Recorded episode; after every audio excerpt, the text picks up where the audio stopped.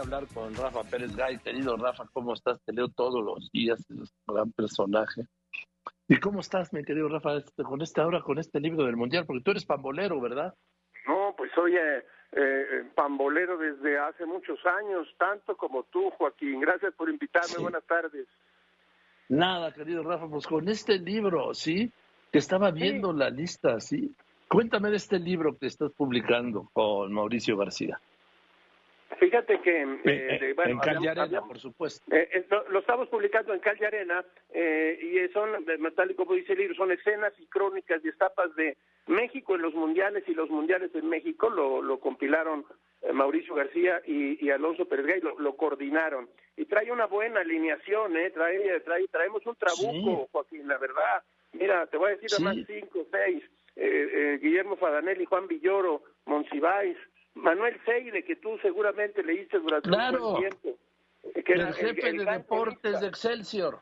Exactamente, y el autor, como sabes, de eh, la famosa frase de los ratones verdes, que no, no, no daban una.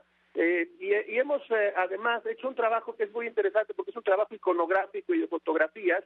La Universidad Iberoamericana tuvo la generosidad de abrirnos su archivo un archivo que es del Heraldo y que entiendo que en algún momento Gutiérrez Vivó se lo donó a la universidad, y otro de la afición, eh, del, periódico, del, periódico La Afición, de modo que trae fotografías que no, no son inéditas, pero prácticamente porque son fotografías que, que fueron publicadas hace muchos años y tienen y restauran una época y te dan una cosa muy evocadora del tiempo de los anuncios en los estadios de los jugadores de fútbol, todos, todos los ídolos que fueron pasando por las canchas y desde luego todas las desgracias de la selección mexicana de fútbol, Joaquín.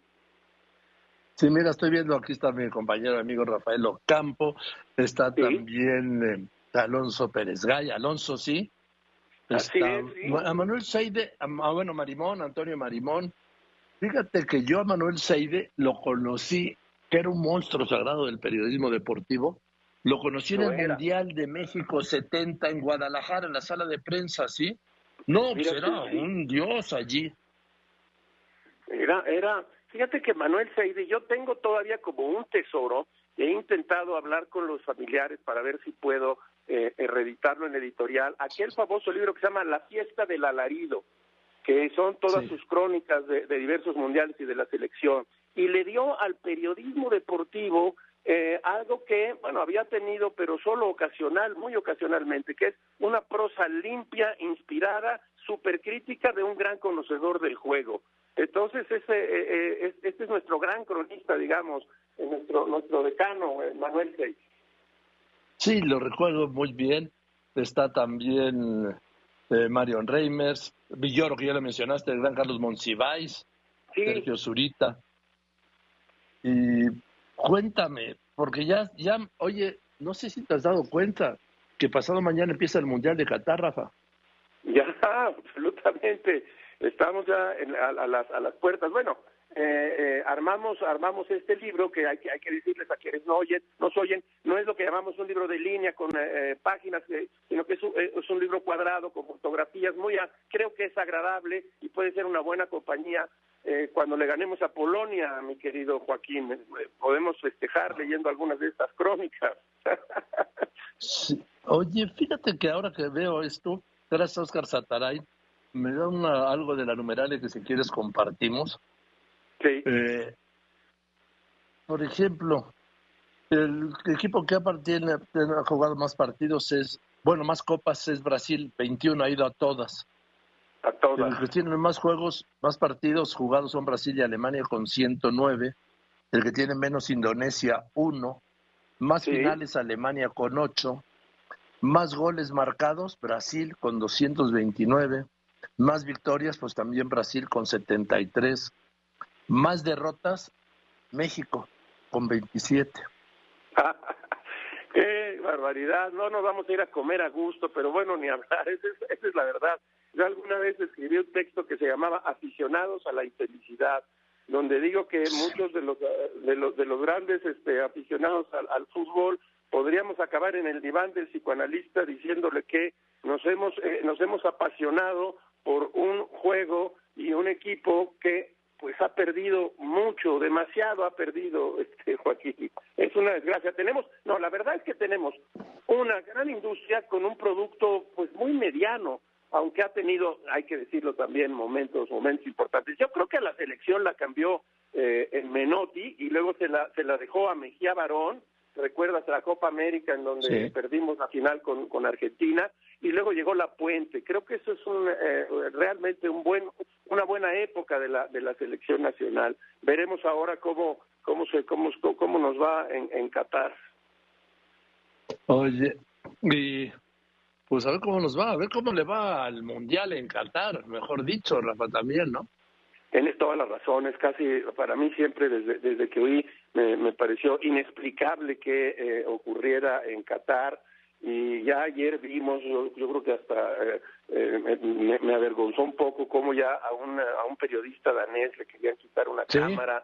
Este, entonces, bueno, la idea es, oiga, pero Qatar nos ha invitado a todos nosotros y no vamos a tener que, vamos a empezar a padecer todo este sistema y estas sanciones morales que, eh, bueno, que parecían desaparecidas en el mundo de Occidente, digamos, de valores occidentales, que no, así va a ser en Qatar. Y cuando vi el número de muertos en una numeralia por ahí en Twitter, realmente me espanté. El número de muertos de quienes trabajaron bajo eh, niveles realmente de esclavitud para terminar los estadios y las instalaciones es de dar miedo, la verdad.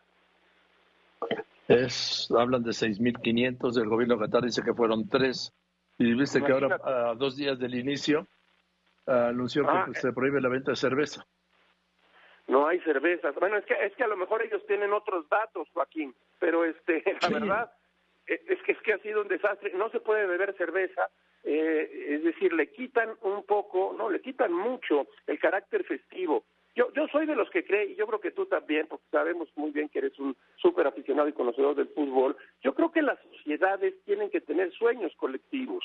Y uno de esos sueños colectivos es el, es, es el fútbol es el fútbol y eh, decía decían eh, decía el, escritor Paul Oster es el único momento en el cual las naciones se pueden odiar durante 90 minutos que termine el juego y que se vayan a comer todos juntos. Cuidando mucho eso sí de que no haya nacionalismos porque el nacionalismo siempre ocasiona guerras y mala literatura Joaquín y pésimo y pésimo periodismo. Eso es la verdad.